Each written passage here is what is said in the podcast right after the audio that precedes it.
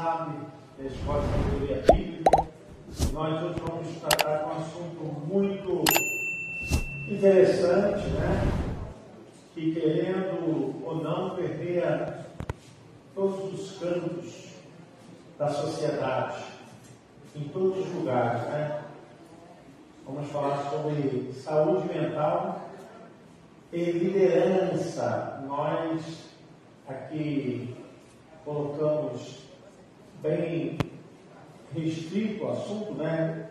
Liderança cristã, mas serve para toda a liderança, porque não existe na sociedade nenhum movimento, nenhuma ação que não tenha líder. Então a liderança é algo divino, é algo necessário. Nós vamos tratar disso, como é que as pessoas estão cuidando de suas vidas de saúde mental para liderar. É um assunto assim que abrange muita coisa, mas de antemão queria falar para vocês, interessados em definir o que é saúde mental. Eu acho que a Estela pode botar para mim aquele slidezinho que tem o que é saúde mental e a sua saúde como está, né? Nós hoje, é, o que é saúde mental? Então, há uma definição aí para a gente poder entender. Então, tudo aquilo que me restringe, tudo aquilo que me inibe, tudo aquilo que me bloqueia, tanto interno ou externamente, vai ser um impedimento para a minha saúde mental aquilo que me paralisa, aquilo que me impede de desenvolver o que eu gosto de fazer, aquilo que me bloqueia nas ações que fazem necessárias para o meu sustento ou para poder ajudar o próximo, isso fala sobre saúde mental. Então, quando você é impedido, quando você é bloqueado, quando você se sente inapto, quando você não tem prazer, quando você não consegue fazer, você está tendo um problema de saúde mental. Então, dei essa explanação para vocês entenderem aqui.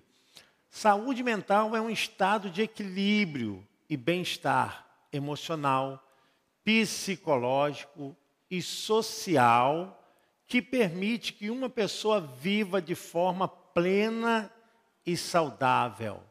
Envolve a capacidade de lidar com os desafios diários da vida, trabalhar de forma produtiva, ter relacionamentos saudáveis e contribuir para a sociedade. Então, quando você é impedido, bloqueado de desenvolver qualquer atividade e exercer qualquer coisa que é comum ao bem-estar, você está tendo problema de saúde mental.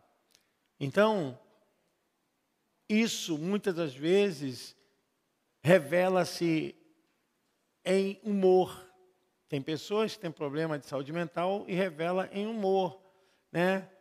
Ela desenvolve uma capacidade de irritação, de intolerância, ou muitas vezes ao contrário, é um estado de depressão. Obrigado, Gisele.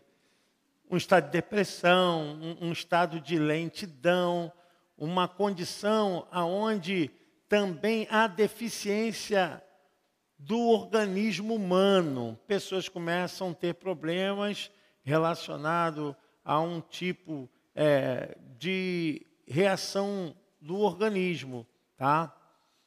Tem gente que tem é, alergia, dor no peito, vômito, diarreia, pessoas que têm uma dificuldade na fala, ou fala rápido demais ou é lento demais. Então, isso tudo mexe com a saúde mental.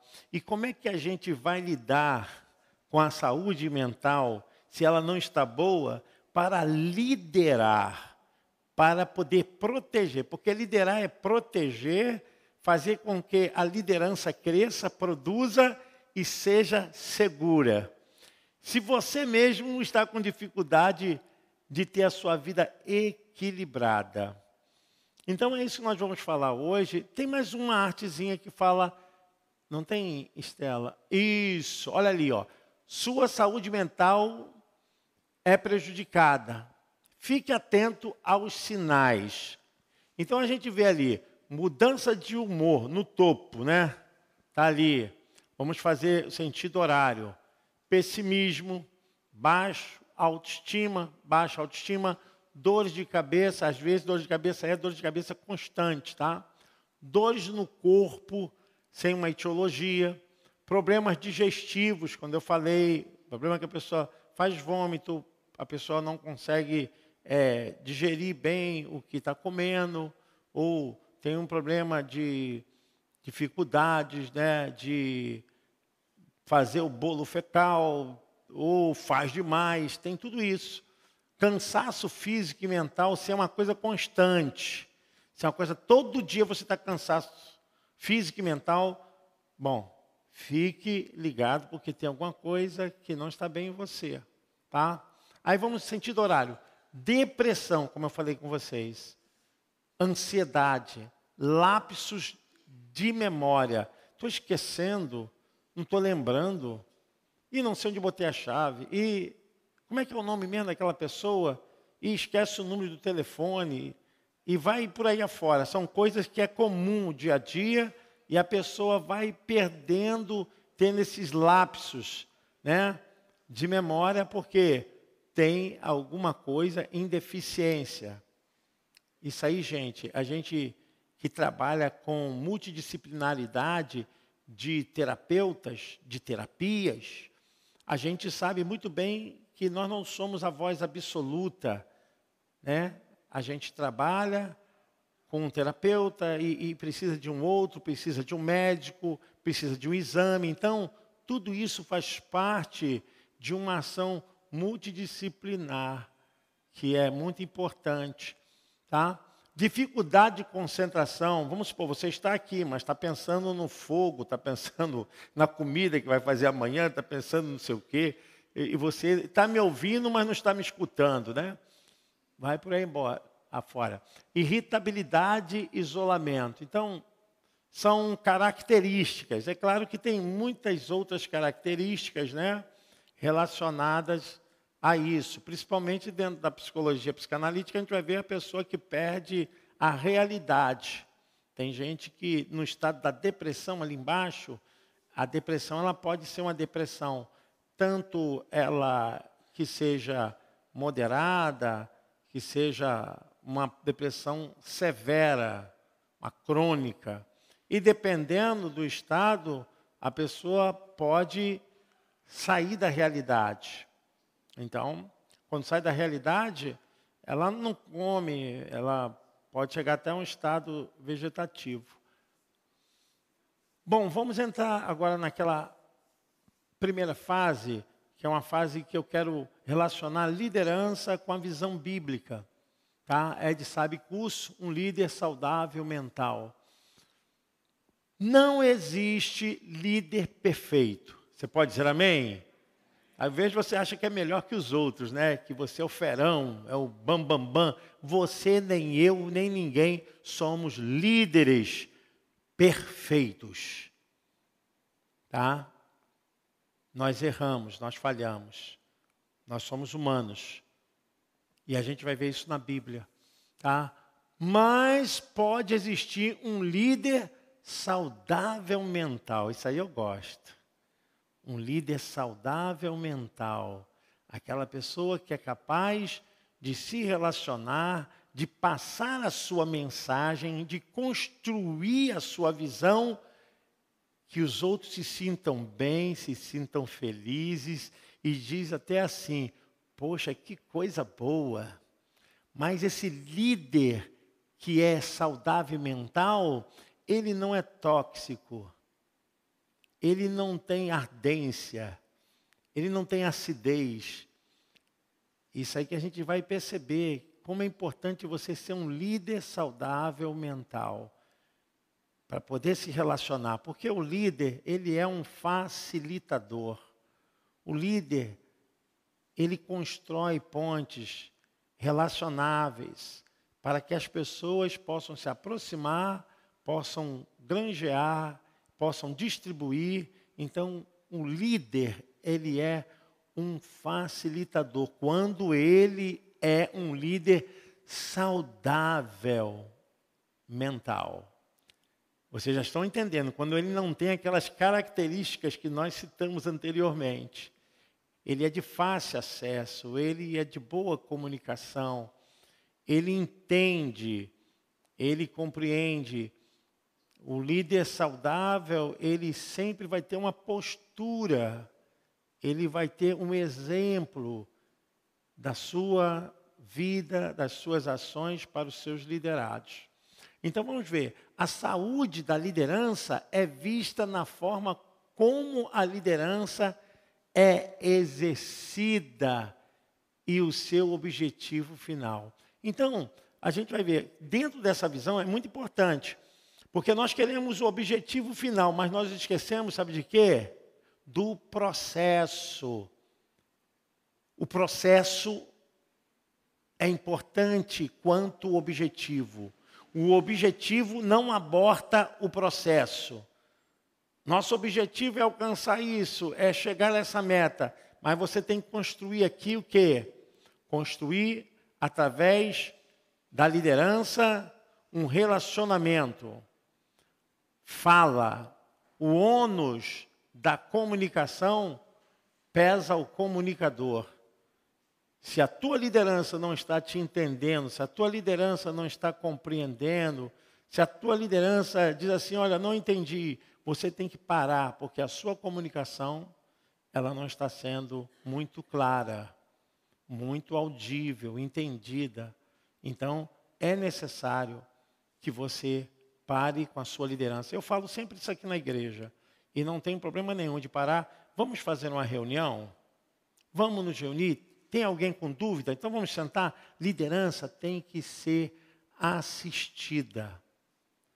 A liderança não pode ser tratada com o outro grupo, que são um grupo de cooperadores. Porque quem passa a visão para o grupo de cooperadores é a liderança. Um líder sozinho não faz nada, gente. Um líder sozinho não faz nada. Vocês veem lá quando eu peço lá, gente, Faz o favor de compartilhar, de avisar os seus grupos, de avisar as pessoas. Por quê? Porque eu, muitas vezes, não tenho acesso aonde você tem acesso. Então, aonde acontecem muitos erros é que, se a gente tem uma liderança tóxica e precisa liderar os seus liderados com a mente de saudável, vai dar ruim aí. Vai ter problema. Então, ambos precisam refletir o que a Bíblia ensina sobre liderança. Caso contrário, iremos copiar o modelo do mundo numa postura de dar ordens para atingirmos objetivos pessoais ou levantaremos hierarquias tóxicas que inibem a maturidade da igreja. O importante da liderança é ver quem tem potencial, quem pode realmente aumentar o seu nível de maturidade espiritual como gestor, com dons, com talento. Foi o que Jesus fez com os doze irmãos. Jesus pegou um, um grupo de pessoas que cada um tinha uma função e Jesus potencializou cada característica desses que estavam ali seguindo. Então o que nós temos que fazer é justamente isso. O líder, ele enxerga aquilo que o liderado não está enxergando.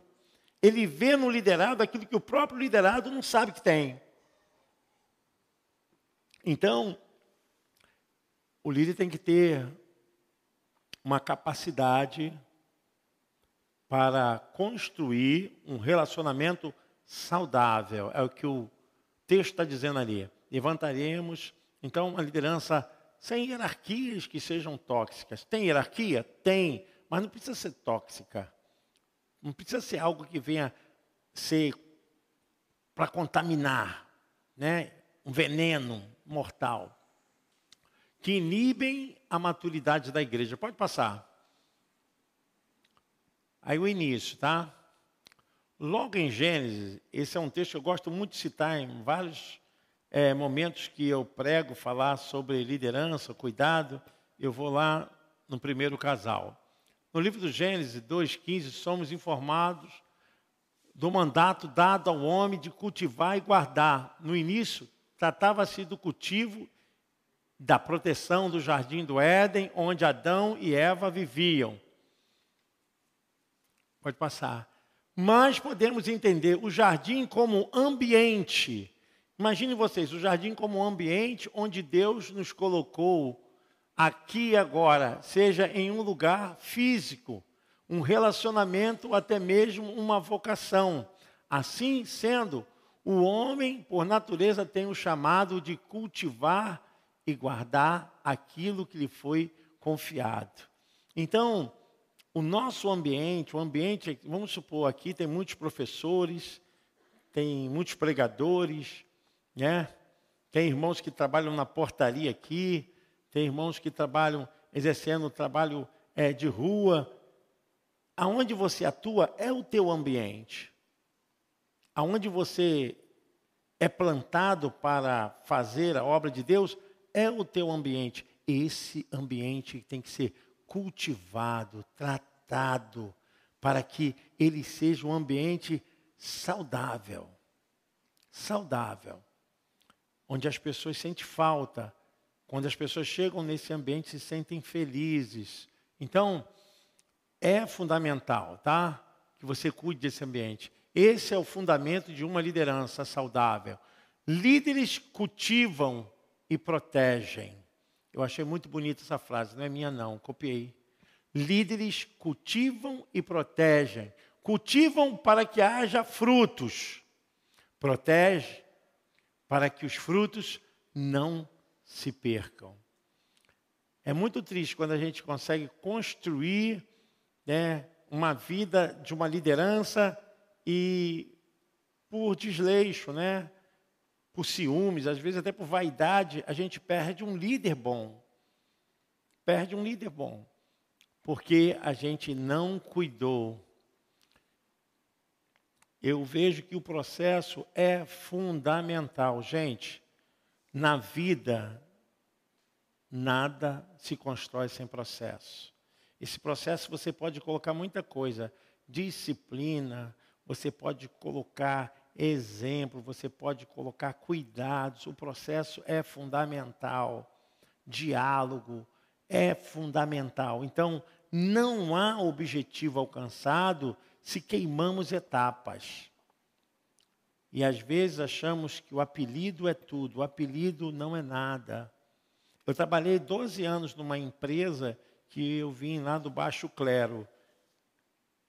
Quando eu cheguei a uma condição de chefia, eu fazia contrário dos outros chefes, que ficavam escorraçando o funcionário, que ficavam maltratando.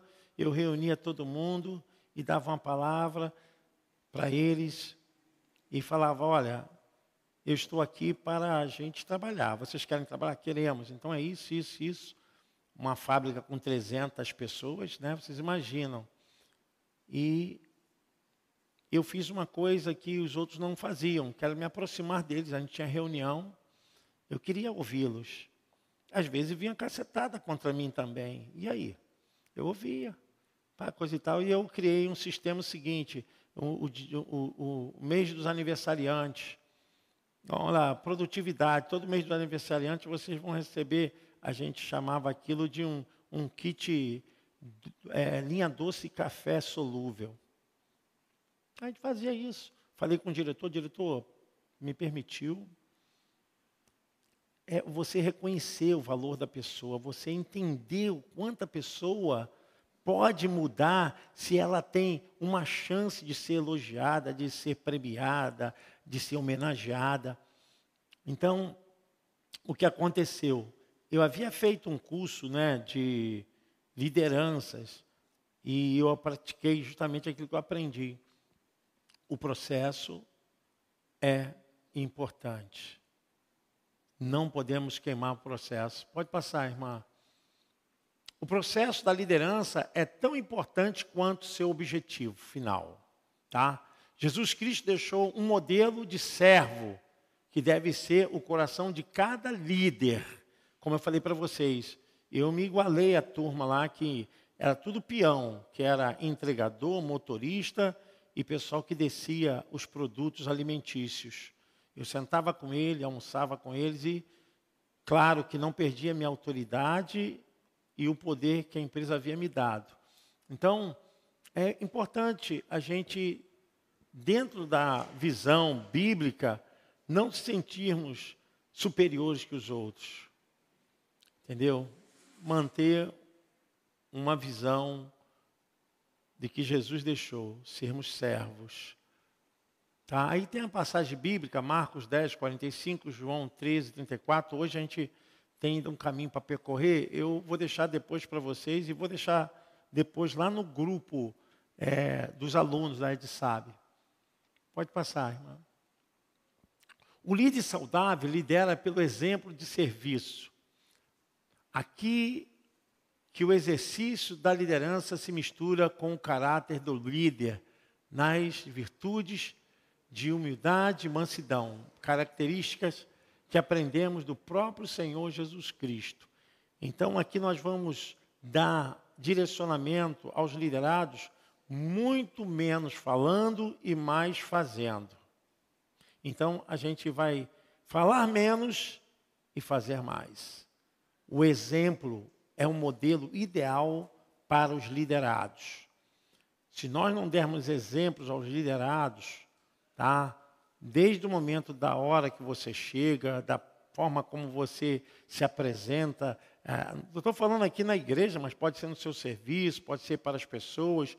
Tudo isso é uma soma de valores para a constituição é, sócio-criativa e também produtiva. Porque as pessoas elas vão ver em você uma fonte de exemplo. E isso é fundamental no líder, tá? Que o próprio Senhor Jesus Cristo deixou. Mateus 11, versículo 29. Pode passar. Não tem liderança saudável sem humildade. Eu sei que a gente às vezes confunde muito autoridade com poder despótico, né? Eu tenho autoridade, mas não, com isso eu não quero humilhar e nem desfazer das pessoas. Eu vejo muito no campo do debate, né, que às vezes o líder que não tem segurança, ele não deixa os outros falarem. Então isso é um problema sério. A gente tem que estar aberto então, quando nós temos essa condição de liderar com humildade, a gente está disposto também a exercer essa humildade ouvindo as pessoas. Como eu falei para vocês, eu me reunia, né, o pessoal chamava o pessoal de peão. Para mim, eles eram guerreiros. Por quê? O vendedor vendia. Isso eu aprendi em técnicas de vendas. O vendedor vendia, ah, está faturado. Não. Pode estar tá vendido, faturado, mas se não for entregue, não tem fatura, não tem dinheiro no banco. Porque logo que a empresa entregava, o título ia para o banco. O banco transformava aquilo em fonte de receita para a empresa. Mas eu sempre falei, gente, não tem vendas concluídas sem entrega. O que eu queria dizer para os vendedores lá, o diretor de vendas, que é o seguinte, a gente precisava tratar o pessoal com respeito. Porque não é fácil, né? Você, eu não sei aqui quem conhece, a Rio Branco, 10 horas da manhã, entregar um caminhão com 400, 300 caixas de chocolate. Imagine vocês, o guarda, pipi, pipi, não pode a gente tinha que fazer todo um esquema, uma preocupação, para combinar com aquele lojista que nós precisávamos chegar mais cedo, tudo era mais uma dificuldade muito grande. Eu falava para eles, olha, nós precisamos confiar nessa turma aqui. E elogiar essa turma, porque não é fácil não. Eu não sei quantos aqui já foram entregador de rua aqui. Quem já foi entregador de rua aqui? o irmão Flávio, a irmã, eu já fui também. É brabo. Você imagine com a caixa lá em cima, você conta, tem 10 caixas, você tem 300 caixas para atravessar a Avenida Rio Branco com guarda, com, com carro em cima. Então, eu vejo assim que em todos os passos da liderança, cada um tem um papel a desempenhar. Não existe liderança saudável sem mansidão. Eu muitas vezes fui chamado aqui de bobo. Reve é bobo, reve é que cada um assuma o que é seu de devido. Não é fácil. Eu falar da irmã Rose é fácil.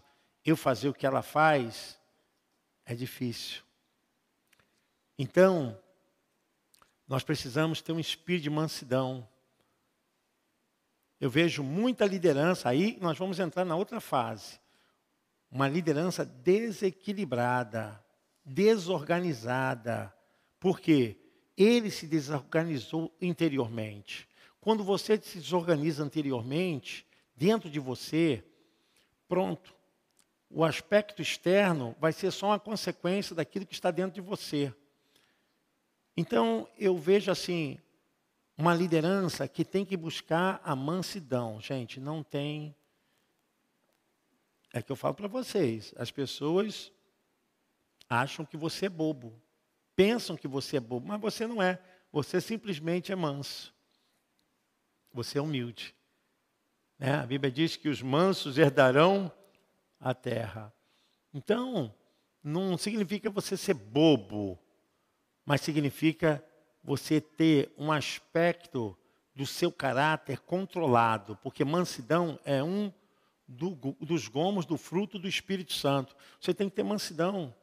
Você vai tocar uma equipe, você vai controlar é, uma área, um setor, um ambiente, uma casa, não importa o que seja, você tem que ter mansidão. Porque você vai ter condições de refletir pelos seus atos. Então, eu pensei muito nisso. Não existe liderança saudável sem mansidão. Tá? Hoje eu vejo o pessoal assim iniciando as coisas, inicia-se tudo, né? Inicia, inicia, faz aquela coisa toda, mas acaba não dando prosseguimento. Por quê? Se irritou, se azedou, né? Criou toda uma esquizofrenização dentro da administração, pronto largou no meio do caminho. Gente, eu tive bastante pessoas aqui que falaram assim, Hever, eu não quero mais. Ela mas como você vai fazer isso comigo, no meio do caminho? E me deixaram, no meio do caminho. Deixaram o ministério no meio do caminho. A gente precisa ter equilíbrio. Existe uma coisa que se chama homeostase, dentro da visão clínica, em que há uma organização dos seus órgãos internos, né? que eles trabalham em harmonia, em equilíbrio. Porque não pense vocês que você ou alguém tenha um problema no estômago, que é um problema só do estômago. Não, vai atingir outro órgão. Então, eu vejo assim, dentro da visão clínica, se eu pudesse também pensar dessa forma, o apóstolo Paulo falou sobre isso, né? Usando o corpo humano como uma forma de dizer que cada um tem a sua função. Então, o ser humano ele é dividido em vários sistemas. Oh, o sistema psíquico, o sistema neuronal, o sistema endócrino, sistema imunológico, sistema muscular, e vai embora. Tem vários sistemas. Se um desses sistemas entrar em colapso, o restante vão sentindo. Gente, é da mesma forma na visão da liderança. A gente pensa que não, mas se nós não soubermos tratar essas coisas equilibrando, porque é harmonia, equilíbrio, né? Desse sistema, né? Com o grupo que nós estamos lidando, o grupo também vai começar a ter dificuldades. A disposição em abrir mão de direitos para o bem do próximo, tá? E que bem é esse? Que bem é esse quando você está liderando o grupo? Qual é o bem? Qual é o bem maior do grupo? É o alvo, é o objetivo. E por causa do alvo, do objetivo, você pode engolir as suas emoções, você pode passar por cima do seu orgulho, você pode passar por cima da sua vaidade, né? Não, porque, porque eu sou isso. Nada disso, gente. Por causa do alvo, Jesus foi torturado, crucificado para nos dar a salvação. Então, eu quero dizer para vocês que o processo é muito importante. O objetivo. O objetivo do líder saudável não é o seu projeto pessoal ou sequer sua visão. Isso aqui é uma das coisas assim que a gente precisa massificar bastante. Porque as pessoas às vezes falam que isso é meu, isso é meu. Eu sempre falo, falo até para o irmão Vitor, eu aqui não tenho nada. Quando eu sair aqui da igreja, Deus me permitir que eu não saia, mas quando eu sair, eu vou pegar meus livros, minhas coisas e acabou. A gente não tem nada aqui. O objetivo dessa casa, o objetivo também da tua empresa, ou de onde você tem um ambiente de trabalho, o teu objetivo lá é o alvo que o seu patrão coloca. Então, eu quero dizer para vocês que o nosso objetivo é o nosso alvo, não é o nosso projeto pessoal, não é a minha visão, é a nossa visão, o nosso projeto, o nosso alvo. Essa é uma qualidade de um líder saudável mental. Ele não está absorvendo aquilo numa visão é, que seja voltada para si, mas voltada para o grupo. Amém, irmãos? Voltada para o grupo, isso aí que é importante. É, é, é muito triste, né, quando às vezes o processo ele não acontece por causa do líder. Por quê? Porque ele começa a pensar de forma pessoal. É, aqui na igreja, eu nunca tive dificuldades nenhuma de dizer assim, pastor Almilson, hoje vai pregar. Pastor Fulano, hoje você vai pregar. Ana Paula, você vai pregar. Por quê? Porque eu tenho um grupo de líderes. Eu tenho uma liderança. Eu não preciso pregar em todos os cultos. Porque vocês também são capacitados. Por uma questão de ordem, Deus me colocou aqui como líder maior, mas isso não significa que eu sou um voz sobre tudo, o que manda em tudo, não. Nós precisamos entender que o líder, ele é um descobridor de talentos, ele é um facilitador e ele não é obsessivo. Ele não é obsessivo. Quantas vezes eu cheguei assim, pastora Regina, Pode pegar no meu lugar, às vezes assim, no dia, né, Regina? A Dina nunca disse não, exceto quando ela tinha um outro compromisso, mas poucas vezes aconteceram. Pastora Tânia. Gente, nós somos líderes que produzimos. Nós somos líderes com saúde de qualidade. O líder saudável segue o objetivo do Senhor, da igreja, Jesus Cristo. Pode passar. Essa realidade deve moldar sua paciência, tá? Essa realidade de olhar para Jesus. Ele é o nosso líder que nos traz a inspiração, entendendo que o processo de maturidade dos liderados é parte fundamental do próprio objetivo. Quer dizer, o meu objetivo não é tudo, o meu objetivo é que, dentro do processo, os meus liderados sejam amadurecidos, possam dar frutos e possam permanecer. Essa é a verdade. Então não tem competição, né? Existe sim pessoas que atuam em diversas áreas, cada um tendo a capacidade de desenvolver alguma coisa que o outro não pode. Eu não posso fazer o que o pastor Fábio faz. Eu não posso fazer que o pastor me faz, e assim sucessivamente. Então, todos aqui ocupam uma área de atuação que quem ganha é o objetivo. Todos crescem e o objetivo é alcançado. 2 Coríntios 11, 2, Efésios 4, verso 11 ao 16 e Colossenses 1, 28 e 29. Pode passar, minha amiga. A realidade do processo de maturidade da igreja irá determinar seus métodos. Né? Eu reconheço que eu sou neurótico. Eu não gosto de coisas bagunçadas. Não sei, tá? Eu fico realmente chateado quando não consigo organizar as coisas. É um problema meu, mas todo neurótico ele tem vontade de fazer sempre o melhor. Então, o processo de maturidade da igreja irá determinar seus métodos. E como eu sou, assim vocês serão. Perdoa-me se eu estou adoecendo vocês, no bom sentido.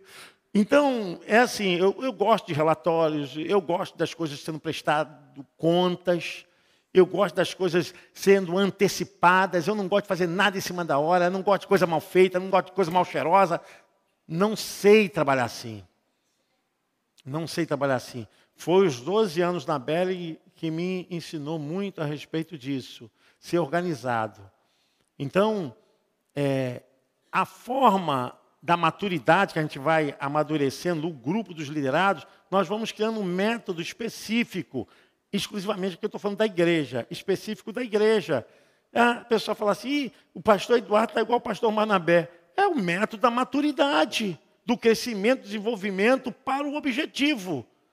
Não tem nada de errado. Tivesse errado se ele não tivesse sendo igual a mim. Pronto, aí tem alguma coisa pegando. Então, gente, não tem nada de errado. Se você está trazendo uma forma de maturidade para o seu grupo e o seu grupo começar a ser da maneira como você é, como você age, tá? Não estou falando de personalidade, estou falando de métodos, tá? Não como resolução finais para um projeto, mas práticas que apontam liderados para a maturidade em Cristo. Então, se isso está fazendo você crescer na fé, está te promovendo a ser um melhor homem de Deus, uma mulher de Deus, então você está no caminho certo, tá? Deus não se impressiona com nossas habilidades de executar tarefas, eventos ou administrar organizações. Na lógica do reino, a fidelidade, isso é importante, evidenciada por um caráter transformado é o parâmetro fundamental para uma liderança saudável. Eu estava palestrando, falei que existem homens feras, pessoal com MBA, pessoal fera com tanto conhecimento que estão aí desempregados. Por quê, pastor? Porque querem um trabalho que não existe, querem um salário que não existe, quer um tipo de forma de atuação que o mercado não oferece. Tá? O cara quer chegar 10 horas na empresa, o horário da empresa é 8 horas. Ele quer trabalhar só três dias, e a empresa oferece, são cinco dias. Então a gente vai vendo assim, então não adianta você ser fera, você tem que ser disciplinado. Disciplinado. Porque muitas vezes o mercado, eu estou falando isso do campo de trabalho, tá? Estou falando nem de igreja. Se falar de igreja, se a gente peneirar assim, vai ficar uma meia dúzia. Porque sangue de Jesus tem poder, né? O pessoal nunca chega na hora certa, o pessoal não cumpre tarefa, o pessoal a gente vai ver que tem um bocado de coisa que a gente passa um exemplo errado né, para os liderados. Então, o mercado que é o seguinte, chega no horário certinho, é arrumadinho, é limpinho, fala bem, trata bem os clientes contratado. E o ferão está desempregado. Porque o outro aqui é disciplinado. Esses dias eu fui no mercado, vou falar o nome do mercado não, para não queimar o mercado. E, e, já estava me incomodando, me incomodando porque a gente trabalha com a área do comportamento humano. Eu, e por acaso o gerente lá é um amigo assim, de igreja, eu conversando com ele, eu perguntei é, se a forma como os caixas atendiam estava satisfazendo a necessidade do mercado. Aí ele me perguntou por quê? Eu falei, porque os seus funcionários são mal treinados. Ele, Você é a segunda pessoa que fala isso. Eu falei, poxa, como é que pode não dar um bom dia, uma boa tarde? E eu faço já de implicância. Já chego, não falo nada, fico só olhando para o rosto da caixa, né? Aí... Gente, vocês fizeram esse teste, vão perceber. Quer dizer, eu não posso chegar para o meu trabalho com o meu problema de casa. Ah, tive um problema com a minha filha, com meu filho. Tinha um problema que não caiu a água da SEDAI ou da Rio Águas. Ah, eu passei mal, vou trabalhar e aí estou de mau humor. Gente, a gente tem que separar. Uma coisa é a nossa vida pessoal, a outra coisa, nós estamos trabalhando dentro de uma empresa que tem um nome, que tem um método. Então, eu, eu vejo a mesma coisa assim, às vezes, que acontece dentro da igreja. Porque muitas das vezes os líderes acabam passando coisas que são pessoais que não deveriam passar.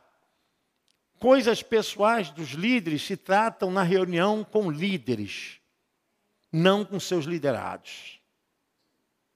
Vocês estão me entendendo? Porque eu vejo assim, nós temos as nossas dificuldades, nós temos a, a direção daquele ministério. Então vamos reunir ali. Se tiver no bom sentido, tá? No bom sentido de lavar roupa, se lava ali. Mas para o liderado, estamos em paz. A gente pode ver o método de Jesus. Jesus, quando tinha que falar com a multidão, falava em quê? Parábolas. Para quê? Irmão Vitor, para que eles não entendessem. Jesus falava em parábola para que eles não entendessem mesmo. Mas para os seus discípulos, Jesus falava abertamente. Então, eu vejo assim, na liderança, tem coisa que é desnecessária. Você falar, tipo, no culto, falar é, numa sala de aula, e deveria ser falado aquilo dentro da reunião é a mesma coisa numa casa. O problema da família, aí fica gritando, um grita de um lado, outro grita do outro. Não tem nada, os vizinhos têm que saber de nada. Então, eu vejo que a gente precisa ter esse caráter é, dentro de uma visão da transformação daquilo que nós fazemos. Entendeu? É, eu tenho me reunido aqui com pastores, com professores. Mas eu não falo que eu recebi com a pastora tipo Rosemary, eu vou falar com a Zana. Ah, não tem nada a ver com isso. O meu assunto foi com a pastora Rosemary, vai ficar com a pastora Rosemary. Se o meu assunto for com a pastora Rosemary, com o pastor Eduardo, com fulano de tal, vai ficar com eles. E é assim que a gente vai se reformando, é, se alinhando a um caráter transformado, gente. É muito importante isso. A gente ter cuidado para que a nossa visão de caráter seja realmente uma visão de caráter transformado. Parâmetro fundamental para uma liderança saudável. 1 Timóteo 3, verso 1. Não se preocupem não que eu vou mandar para o grupo. Tem muito mais coisa para a gente falar. Isso não exclui a necessidade de passos práticos para qualquer organização, mas certamente irá definir os passos que contribuem para o objetivo. Deus glorificado na maturidade da igreja. Então é importante que a gente faça com que a pessoa cresça. Eu não gosto de ficar falando em corredor da igreja, não gosto de ficar falando eu chamo a pessoa e nós conversamos. Agora, se eu conseguir é, passar para a pessoa, a pessoa entender, amém. Se eu não conseguir passar para a pessoa e ela não entender, com certeza nós vamos ter problema na nossa condição de líder e liderado. Nós vamos ter problema. Vocês estão entendendo? Porque eu sei que essa pessoa não está na mesma visão. E é um problema. É, como eu disse para vocês, não me colocando aqui numa situação de melhor, nem de quem sabe mais. Mas dentro daquilo que a gente tem condições de trabalhar, numa visão da igreja, a gente não pode mudar. Né? Eu não sei se vocês repararam que a gente tem aquele programa anual.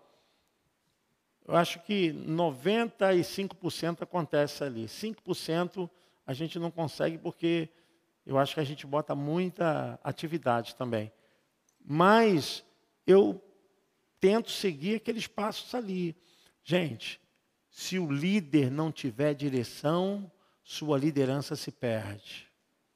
Se você não tiver um programa de atuação, de ação, para a tua vida pessoal, para a tua vida de, uma equipe, para a sua família, você vai dar com burros na água. Vai perder. Não adianta.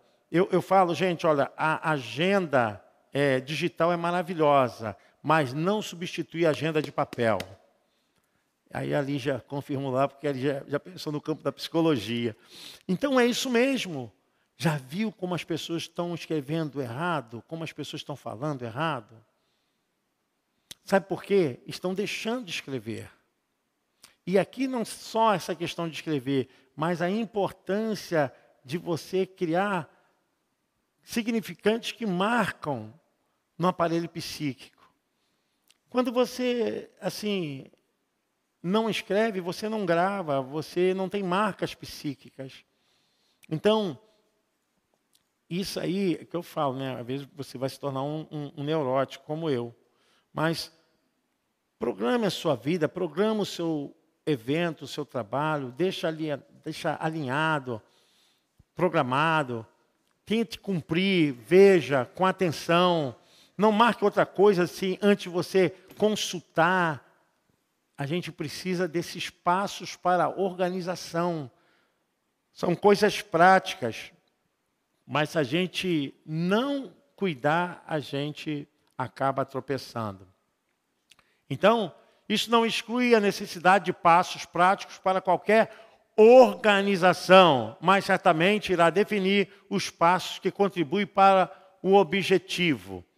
A gente chama isso em modelo empresarial de alvo em curto prazo, médio e longo prazo. Pode passar? Muito ainda deve ser pensado e refletido sobre liderança saudável. Mas algumas perguntas nos ajudam a refletir sobre o exercício de nossa liderança. Isso aqui eu colei, gente. Eu achei tão interessante essas perguntas que eu colei. Seja lá onde o Senhor tenha lhe colocado dentro do corpo de Cristo, tá? Pessoas debaixo de minha liderança estão crescendo à semelhança de Cristo em como elas respondem às diversas circunstâncias da vida. Então, é nossa responsabilidade. Estou atento aos perigos que ameaçam a maturidade de cada um dos liderados? Quais são esses perigos e como combatê-los? Pode passar, Estela. Como eu reajo quando projetos e eventos não saem como idealizei. Né? Eu já vi pessoas saírem da igreja, né? botar a culpa em todo mundo, culpa no pastor, culpa na irmã, no irmão, porque não saiu. A gente vê que o nível do processo da maturidade foi muito fraca. A pessoa não cresceu. Fico frustrado, irado ou sou sensível a maneira como Deus está usando essa situação para trabalhar na vida de pessoas, as incluindo a minha, as pessoas incluindo a minha. Então, tem mais pergunta? Como eu reajo quando as pessoas não apresentam um desempenho com uma excelência que eu gostaria? Ah, meu Deus. Se eu fosse levar isso aí a ferro e fogo, eu estava lascado, já estava já durinho, já no caixão. É, porque. Então, esquece. As pessoas vão, outras não vão conseguir atender a expectativa. Às vezes não atende a expectativa por causa do limite. Não adianta eu pedir a Ana Paula para pilotar um avião se ela não sabe nem andar de bicicleta. Eu estou querendo colocar uma expectativa em você, Ana Paula, que o errado sou eu. Então o líder tem que ter essa capacidade de ver quem é quem, quem pode, quem não pode, né? É, descarto as pessoas ou animo as pessoas. O que, que eu faço? Tem mais? Quando pessoas discordam de mim, elas são oposição a um projeto pessoal ou oportunidade de entender uma expectativa diferente que pode somar a uma compreensão mais ampla do projeto divino? Então, de repente, uma fala, eu estou indo aqui, de repente, uma palavra de vocês, epa, calma aí, é verdade, eu vou mudar isso aí. Ou eu, não, irmão, quem manda aqui sou eu, cala a boca, cala a boca.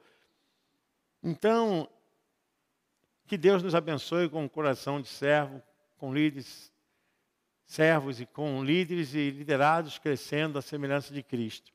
Gente, olha só, eu creio que nós é, fazemos parte de uma grande mudança é, social muito grande, e principalmente agora, né?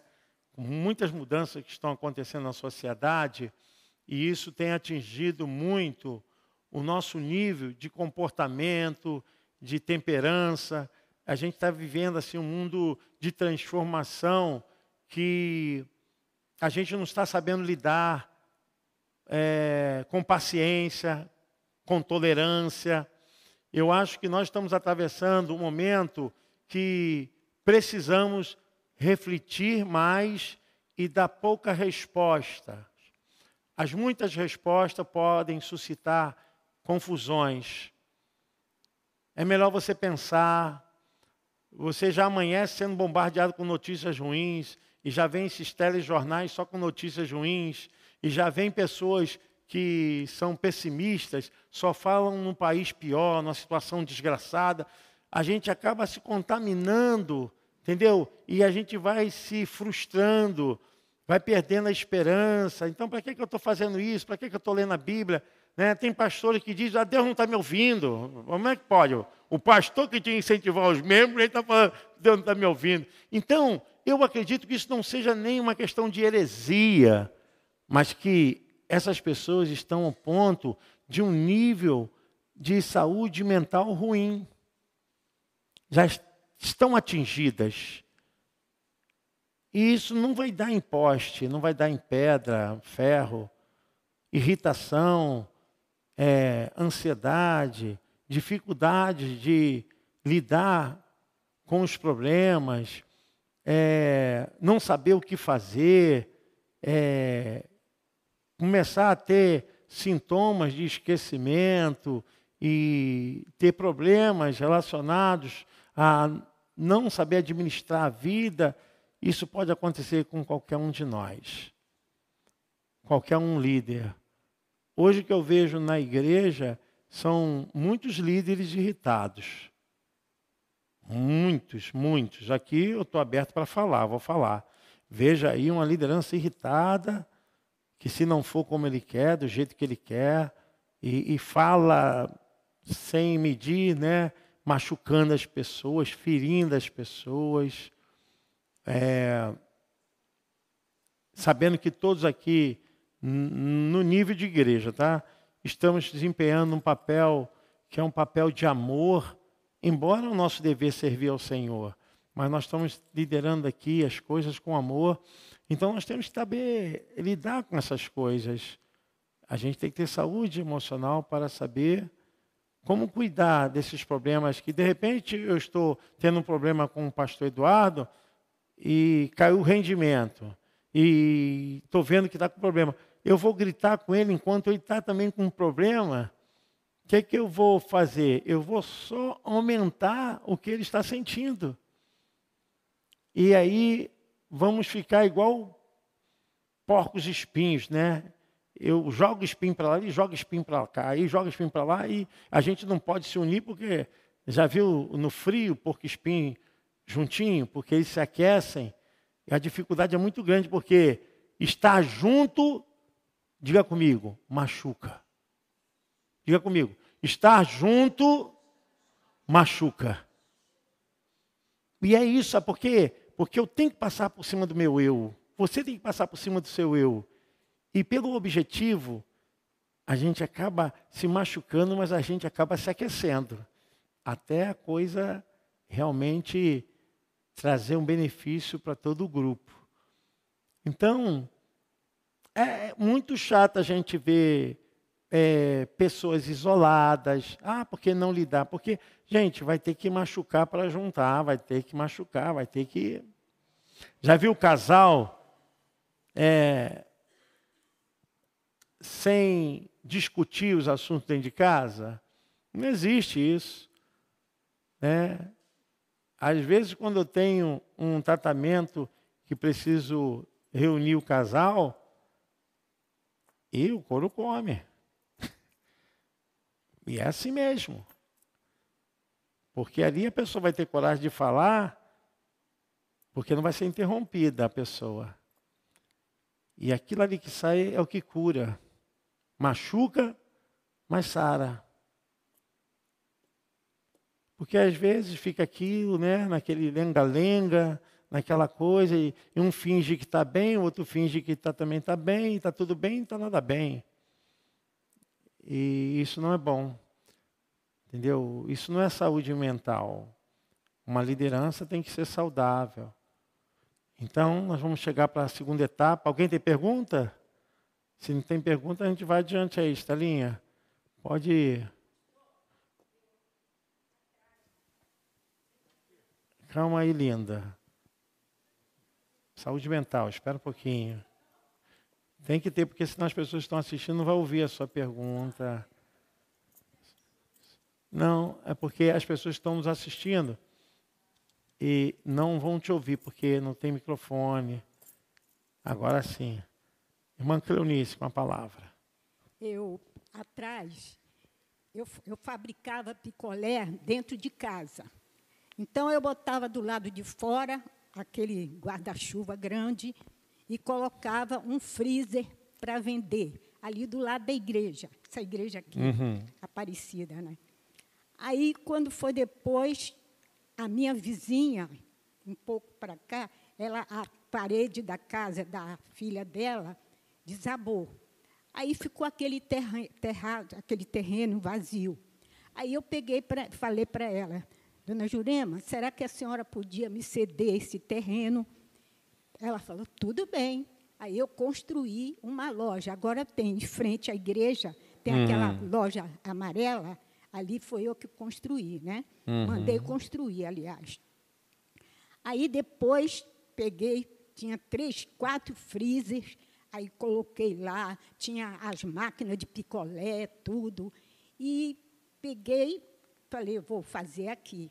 E tinha os vizinhos que tinha as lojas dele, né, os, os comércios. Aí eu peguei, arrumei bastante é, adolescentes para trabalhar lá comigo. Hoje, ele, aí eu passei o ponto, que eu falei assim, ah, vou passar o ponto, porque... E eles falavam para mim, os vizinhos, poxa, eu fico cansado de ver você trabalhar, porque eu fabricava 28 sabores de picolé, vendia café, vendia chocolate, vendia tudo. E os adolescentes, os jovens, trabalhavam lá. Aí eu pegava, eu falava assim, aí eles, eu saía para comprar, eu ia para mercado, eu ia para sacolão, eu fazia compras, eu sozinha que fazia. Aí eu peguei e falei assim, aí os jovens hoje, eles me encontram e falam para os colegas assim, Ai, minha primeira patroa, minha primeira patroa. Estão tudo. Tem até casado já, né? E fala que eu fui a primeira patroa deles. Mas é que eu, eles, eu tratava eles assim, tipo filhos, sabe? Muito bom mesmo. Então, é o que o senhor está falando, que as pessoas não tratam os outros bem, aí sofre Perfeito. consequência depois, né? É verdade. Aí eu falei assim, olha, eu trabalho segunda, terça, quarta, quinta, sexta, sábado, domingo. Quando tinha carnaval, ficava lá dentro trabalhando. Aí eu peguei e falei assim, gente, sexta-feira, sábado, domingo, é o dia de lazer, eu aqui presa. Aí passei o ponto. Passou para. aí fiquei, passei para outro, né? E deixei tudo para ela, com a casa Já tudo. estava porque- rica, né? tudo- Não, não. Estava rica de saúde, graças a Deus. Aí eu deixei lá para ela. Hoje é dela. Ela não me passou nada, não me deu dinheiro, não me deu nada. E eu passei o ponto para ela, passei o ponto para frente e passei- a casa ficou para ela. E é abençoou dela a vida dela, né? É. E graças a Deus, eles me consideram demais, os jovens. Porque hoje eles me encontram, mora uns por aqui, aí falam, minha primeira patroa, hein? minha primeira patroa. Que lindo, né? É um exemplo. Graças a Deus. Deixou um exemplo. É. Amém? Obrigada, tá? De nada. Pessoal, agora eu vou entrar, propriamente dito, é, sobre uma questão mais clínica, né? Do aspecto da liderança. Porque hoje em dia a gente vê muita liderança doente. Eu não digo doente, assim, eu digo transtorno, né?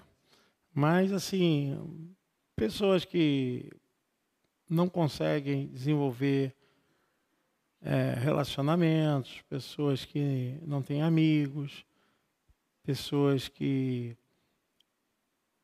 perderam muita coisa em relação ao lado afetivo, né? É, pessoas com dificuldades de, de, de sono. E vai por aí, né? A gente percebe uma liderança um pouco é, problemática. A maioria da liderança não evangélica, a gente vê que desconta na bebida, né? Que é uma forma de anestesiar, de esquecer. E outros até numa droga mais forte, né? Mais prejudicial. E é importante você cuidar. E para você cuidar da sua saúde mental, você precisa reconhecer. Então, o que acontece com a mente cheia de lixo existencial? E a gente pode ver as características da alma doente.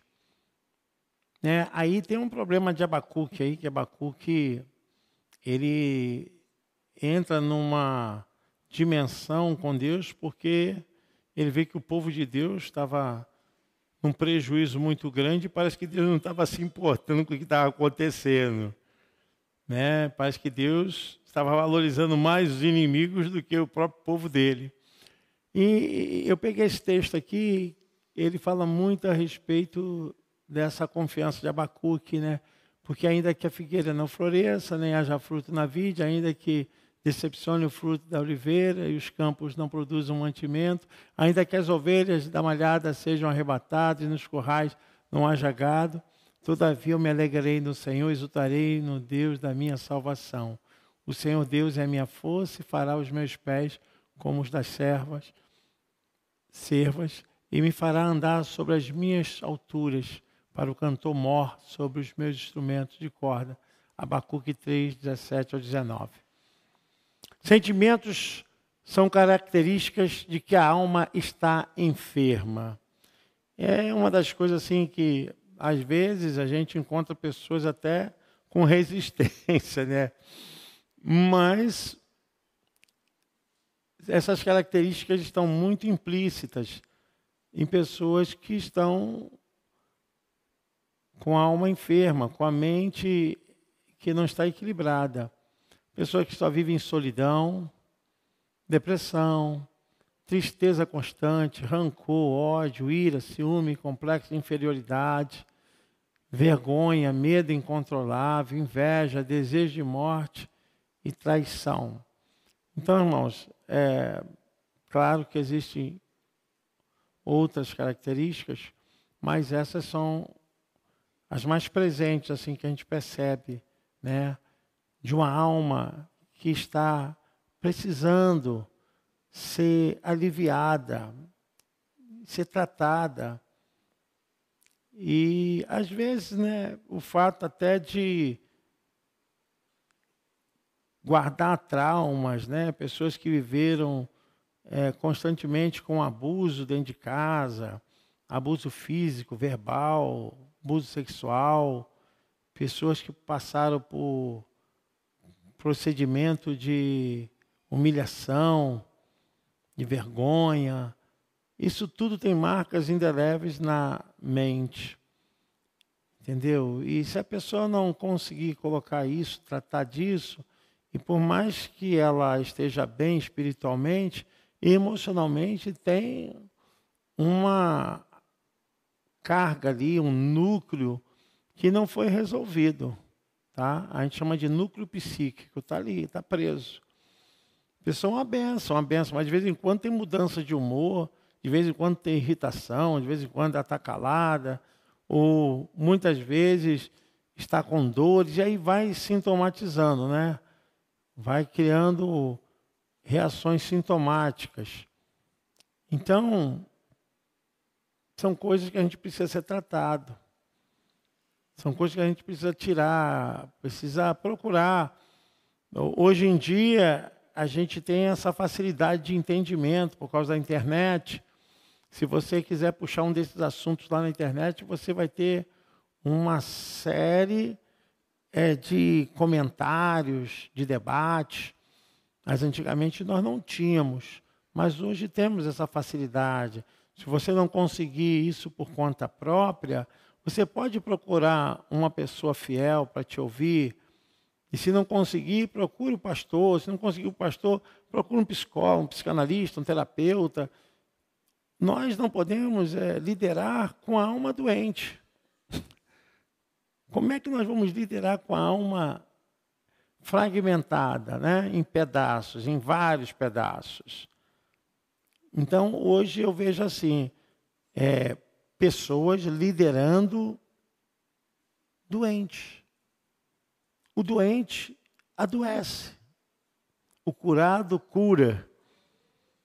E é um problema sério isso, porque às vezes a gente gasta tanto tempo para poder resolver uma coisa que poderia ser resolvida lá na ponta com tranquilidade, mas se o líder está doente, ele vai permanecer transmitindo aquele seu problema para os outros. E é muito comum a gente ver isso no seio da igreja. É, o fato de eu ter sofrido alguma coisa, ter passado por alguma coisa, eu não posso ficar passando isso para as pessoas de uma forma que venha magoá-las, feri-las. Né? Pode passar, Estela. Sentimento de rejeição quando você sente que não é amado. Entendeu? Esse é um problema muito sério, tem cometido uma boa parte da sociedade. Tá? É, todos nós precisamos de cura interior. Todos nós ou temos ou tínhamos alguma coisa para ser resolvida. E se ainda não foi, procure se resolver. Procure se resolver. Isso não tem nada a ver com o aspecto da salvação, não tem nada a ver com o aspecto. Isso tem aspecto da alma. É um dos assuntos que a gente vai falar mais à frente. O ser humano é tripartido. Não dá para você chegar e falar assim: ah, resolve isso com a oração. Vai resolver isso com a oração, o que é da oração. Mas o que é da alma, você tem que resolver com a sua alma. Né? O próprio Davi falou: oh, minha alma, porque está abatida, espere em Deus. O problema de Davi era com a alma dele.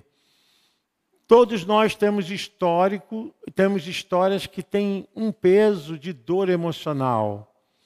Então, cada um deve se vasculhar, né? Cada um deve se dirigir para a sua interioridade e ver isso aí. Alguns foi rejeitado pelo pai ou pela sua mãe. Isso é muito comum a gente ouvir, né? Porque eu fui rejeitado pelo pai, pela mãe. Pastor, isso não tem nada a ver. Tem tudo a ver. Tá? Tudo a ver. É, então, existem pessoas que falam que isso não tem nada a ver para elas.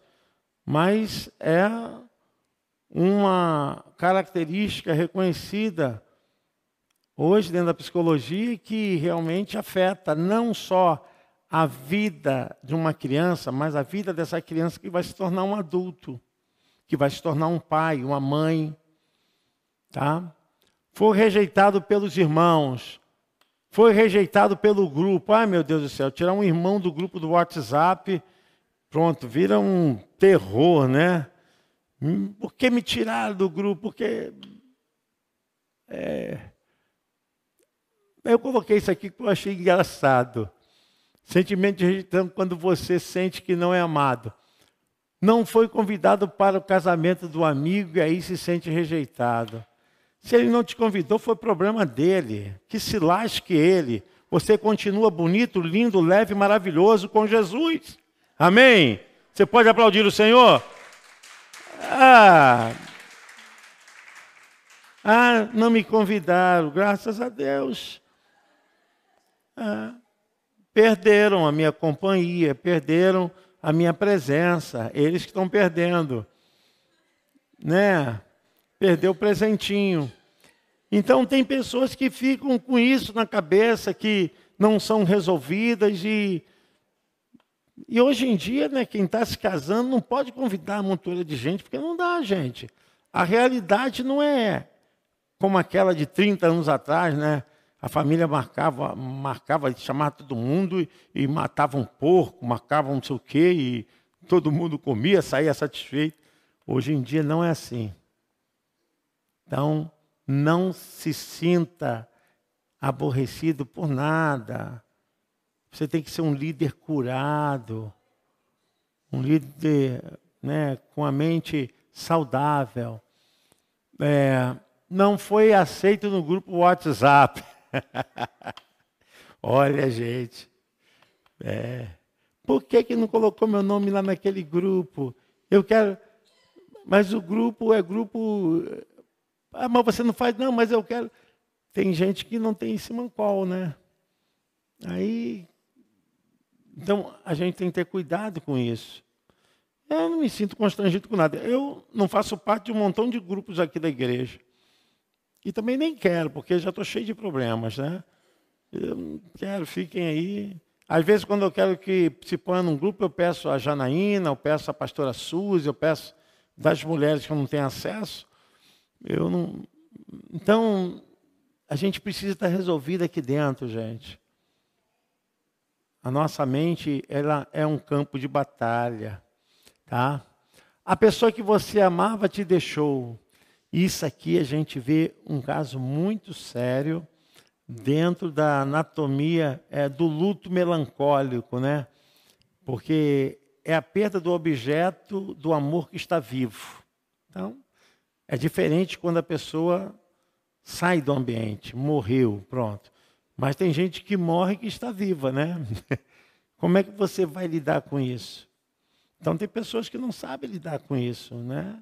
É, perda de emprego, perda de, de, de profissão, é, o filho que saiu de casa, a filha que saiu de casa, ah, que ainda tem. Não, filho não foi feito, criado para ficar na barra da saia da mãe, nem nos braços do Pai.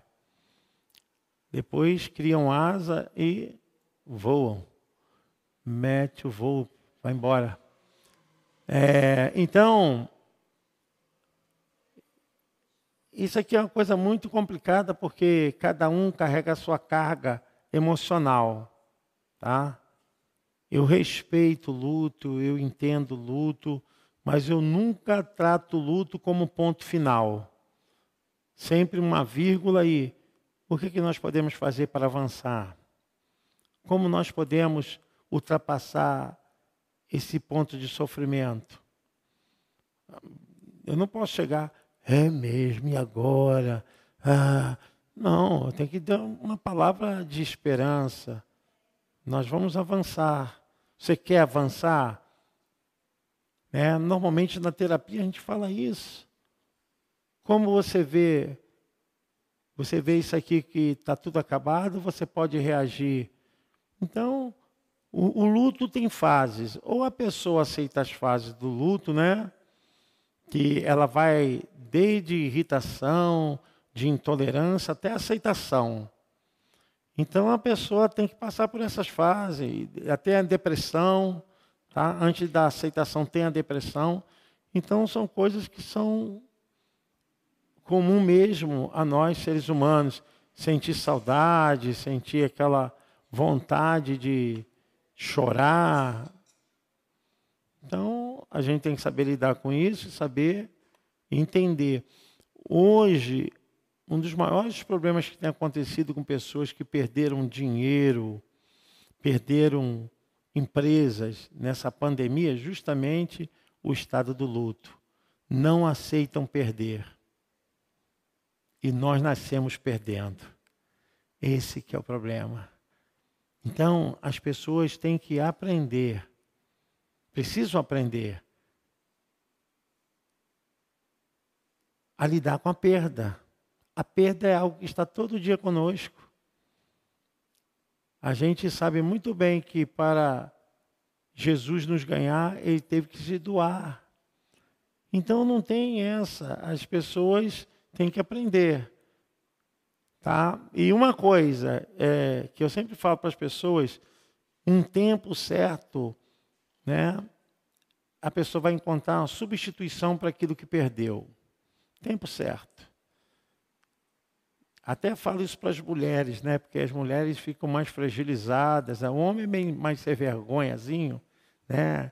O homem é mais rápido para agir as coisas, as mulheres não. Então, é, não estou falando que os homens estão certos, não, tá? É, a pessoa quando está no campo do luto, ela está com a área mental fragilizadíssima. Por isso que muitas mulheres fazem besteira, né? né? Para às vezes para mostrar que está bem, para dizer que está firme, aí normalmente quem, desculpa a expressão, tem um caso estragado atrai outro caso estragado. É uma benção, né? Para não dizer o contrário.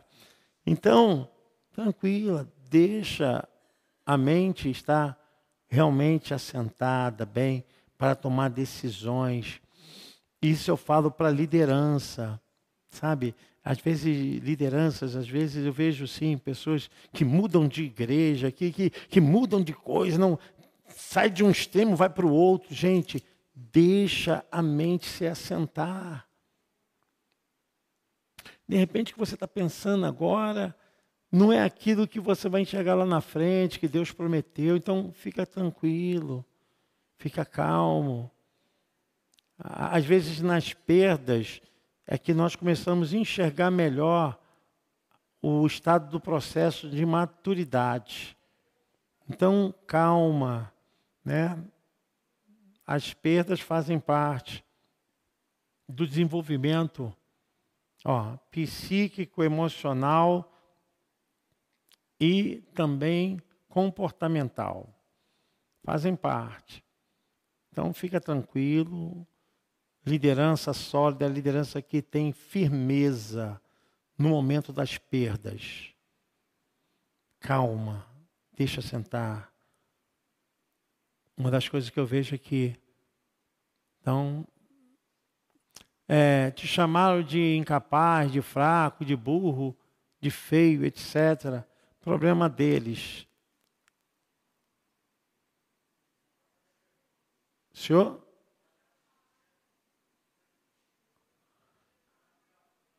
Então, gente, é, existe uma coisa que eu, eu, eu chamo de. Heve. Oi. Só para eu colocar aqui um, uma coisa que o senhor estava falando sobre a diferença dos homens e das Sim, mulheres. Pode falar, Estela. Com relação ao, ao sentimento de luto. Mas também assim é preciso a gente ficar atento que o número de, de suicídio é muito maior em homens do que em mulheres. Por quê?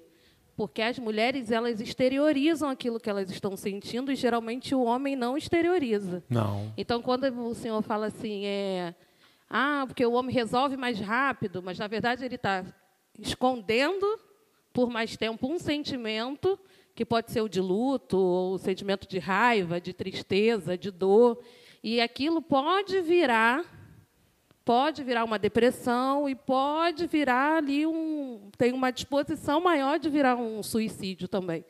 Então, assim, a importância também de homens terem essa abertura de expor os seus sentimentos, porque tem aquela questão do machismo, né, de ser o cara forte, que segura, que aguenta né, essas questões emocionais, ou, ou de não valorizar os problemas emocionais. Então, assim, é preciso que os homens também tenham essa abertura de colocar para fora aquilo que estão sentindo, né, como uma forma de saúde mental também, né, de buscar ajuda para a saúde mental e aquilo não virar uma depressão, provavelmente um suicídio, ou até adoecer outras pessoas, que é o que o senhor está falando aqui para todo mundo. É isso. Valeu, Estelinha. Isso mesmo. Eu digo assim, os homens são ligeiros para fazer besteira, tá? É nesse sentido que eu quis dizer. Que os homens são rápidos e, e acabam arrumando um outro problema. Infelizmente, é, vem esse lado também, como a Estela falou, por causa da nossa cultura psicológica. O homem sempre foi, na ideia dos antigos, o caçador, aquele que sempre caça. Então, na verdade, a gente percebe que isso já está, está ultrapassado. Então, os homens devem buscar ajuda, devem é, buscar apoio. E isso que a Estela falou de suicídio, ter uma incidência maior com os homens, é verdade. Por quê? Porque a gente sempre vai se esbarrar humilhação, culpa, derrotado. E assim, eu sempre digo que não é uma forma da gente estar tá dizendo foi fraco, é, foi muito é, sem compromisso, nada disso. Gente, quem se suicida não se suicida porque quer morrer. Quer resolver problema. Infelizmente. É, todos nós, tá? Deus não nos livrar, todos nós somos atravessados por qualquer sentimento de desgraça. Então a gente não pode ficar atirando pedra no telhado de vidro, tá? A gente tem um telhado de vidro atirando pedra no telhado dos outros. Então a gente tem que ter cuidado com isso, porque são sentimentos humanos de pessoas que muitas vezes não conseguem ter um direcionamento de uma vida racional, tá? Infelizmente acontece isso. E tem muitas lideranças, né, que o cara não pensa em suicídio, mas larga tudo e deixar tudo, é um estado de depressão leve, moderada e crônica ou severa. Então, a gente vai ver que quando é um estado de depressão severa, aí o cara tenta mesmo, a pessoa vai tentar tirar a vida. Então a gente tem que se cuidar, como a Estela falou, líderes precisam de apoio. Né? Precisam de apoio, precisam. Eu vejo hoje uma liderança muito assim voltada ao triunfalismo, né? Uma liderança que a gente está numa vibe agora de que a gente pode tudo e não consegue perder nada. Mentira, nós perdemos. Entendeu? E é muito ruim quando as pessoas não encontram oportunidade de colocar para fora seus sentimentos. Entendeu? Muito ruim. Então, é, você precisa ser diagnosticado, pode ser por você, pelas pessoas e principalmente por Deus. Tem muita coisa ainda? Tem, né? Gente, essa aula vai ficar, porque a gente vai aquecer mais sobre o assunto na visão mais do líder e a parte clínica. Né? Porque a gente vai ver muitos líderes aí que também tiveram sucesso no início e tiveram fracasso no final. De alguma forma, todos nós somos atormentados. Entenda que eu estou falando no aspecto humano, tá? Porque senão daqui a pouquinho falar que o pastor disse que a gente está com demônio. No aspecto humano, todos nós somos atormentados. Eu digo por quê? Porque nós somos humanos, tá? Uma preocupação exagerada. Eu posso ter dor de barriga, eu posso ter uma condição de mal-estar, eu posso ter vômitos. Se alguém de repente falar assim, Ih, roubaram o teu carro, eu posso até ter uma parada cardíaca, dependendo de como me é comunicado.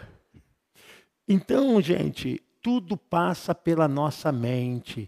A nossa mente é um campo de batalha verdadeiramente. E o que eu vou falar para vocês aqui é só para a gente criar um debate. Jesus, ele teve depressão ou não teve depressão? A gente fala isso na próxima aula. É. Deus abençoe vocês.